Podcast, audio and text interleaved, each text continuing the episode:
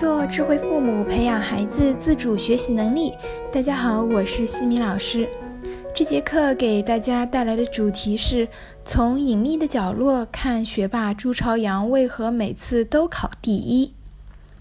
最近大家有看《隐秘的角落》吗？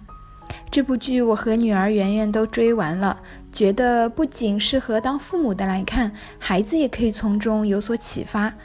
除了揭示出家庭教育对孩子的影响，那个每次年级考试都得第一的学霸朱朝阳也引起了很高的关注。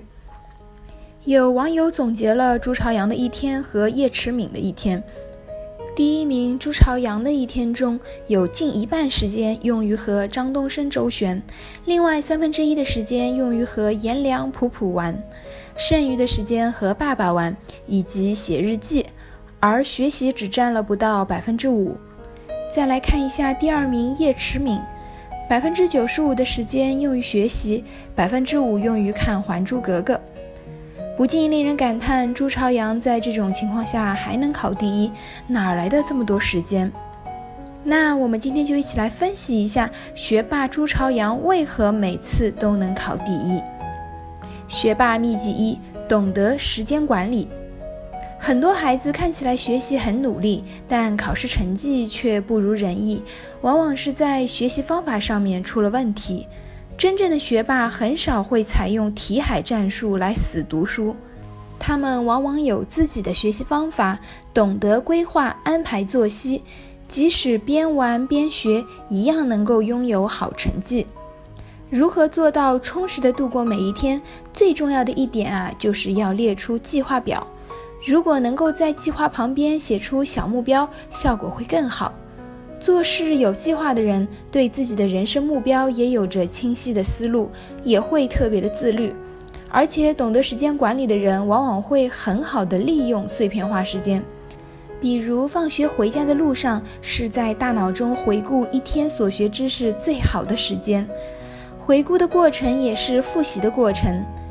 再比如，在等公交车的时间里，就可以背背单词、背背课文，充分利用起来。而且，学霸们对任务的轻重缓急也会合理分配，在有限的时间里学会取舍，紧急的事情要先做。学霸秘籍二：专注高效。时间对谁都是公平的，大家拼的就是如何高效利用。朱朝阳在少年宫上奥数班的时候，始终是坐在最后一排的靠窗边。从这个细节，你就能够发现他做事极其专注，在课堂上保持了很好的自控力和专注力。我对于坐在最后一排还是深有体会的。想要排除所有的干扰，专注的听老师讲课并不容易，需要完全的把心给静下来。所以你也就发现了，那些能够做到学习与玩两不误的学霸们，在学习的时候效率是非常高的。他们能很好的把注意力放在当下需要做的事情上。要做到高效专注，那么一个就是家长要避免干扰孩子，给孩子创造一个安静的、减少干扰学习的环境。让孩子到了书桌前就能够尽快的进入学习状态，按照既定的目标和规划高效的实行。另外一个呢，就是要配合计时器或者番茄钟，给自己设定时间，让自己能够营造紧张感，能够有效的提升专注力，减少中断。学霸秘籍三：对感兴趣的领域执着而且深专。在剧中。朱朝阳的妈妈是在景区工作的，多数时间不能陪儿子，连吃饭都是做一星期的饺子或者包子。这个也让朱朝阳养成了耐得住寂寞的习惯。他可以一整天待在书店里看书，也不觉得寂寞。这也看出啊，他对自己的学习是有要求的，相当自律的一个人。他最感兴趣的呢是数学领域，里面有一个细节。他在书店翻阅一本辅导书，其中有一道题，经过多次心算，却还是发现答案不对。最后呢，是让经过的数学老师张东升撞见，指出了题目的答案是印错了。从这里啊，就能够看出朱朝阳是一个对自己喜欢的奥数非常执着的一个人。他不直接依附于书本的答案或者放弃思考，而是用不同的方式去深钻细研，不放弃探究，敢于思考，敢于质疑。这一点也是非常值得我们每一个孩子去学习的。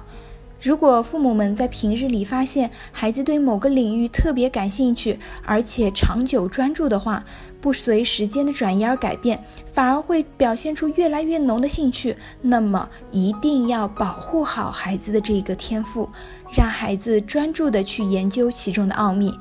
同时呢，也要告诉孩子，有些时候答案并不是唯一的，真正的知识更多的是来自于思考，而不是课本。我呢，经常也会和一些学霸的父母们交流。其实他们的学习成绩好，并不是说不努力或者纯粹靠天分就能够学好，而是他们在最短的时间里面保质保量地完成了学习任务，并且吃透了知识点，提前做好了预习的工作，也从来不会忘记进行复习、归纳和总结。小学时候的许多好习惯，都是需要父母悉心和耐心的指导，帮助孩子找到高效的学习方法，会比催促孩子用功读书来的有用的多。培养孩子的学习能力是高效学习的基础。你身边的学霸们都是怎么样学习的呢？也欢迎留言给我一起探讨。在下一期的课程中呢，我将会和大家分享：你真的了解孩子吗？感谢各位收听。如果你喜欢西米老师的课程，欢迎在评论区给到反馈意见，也欢迎大家关注我们的公众号“西米课堂”，留言告诉我你们感兴趣的话题或者疑问。感谢各位收听，我们下次见。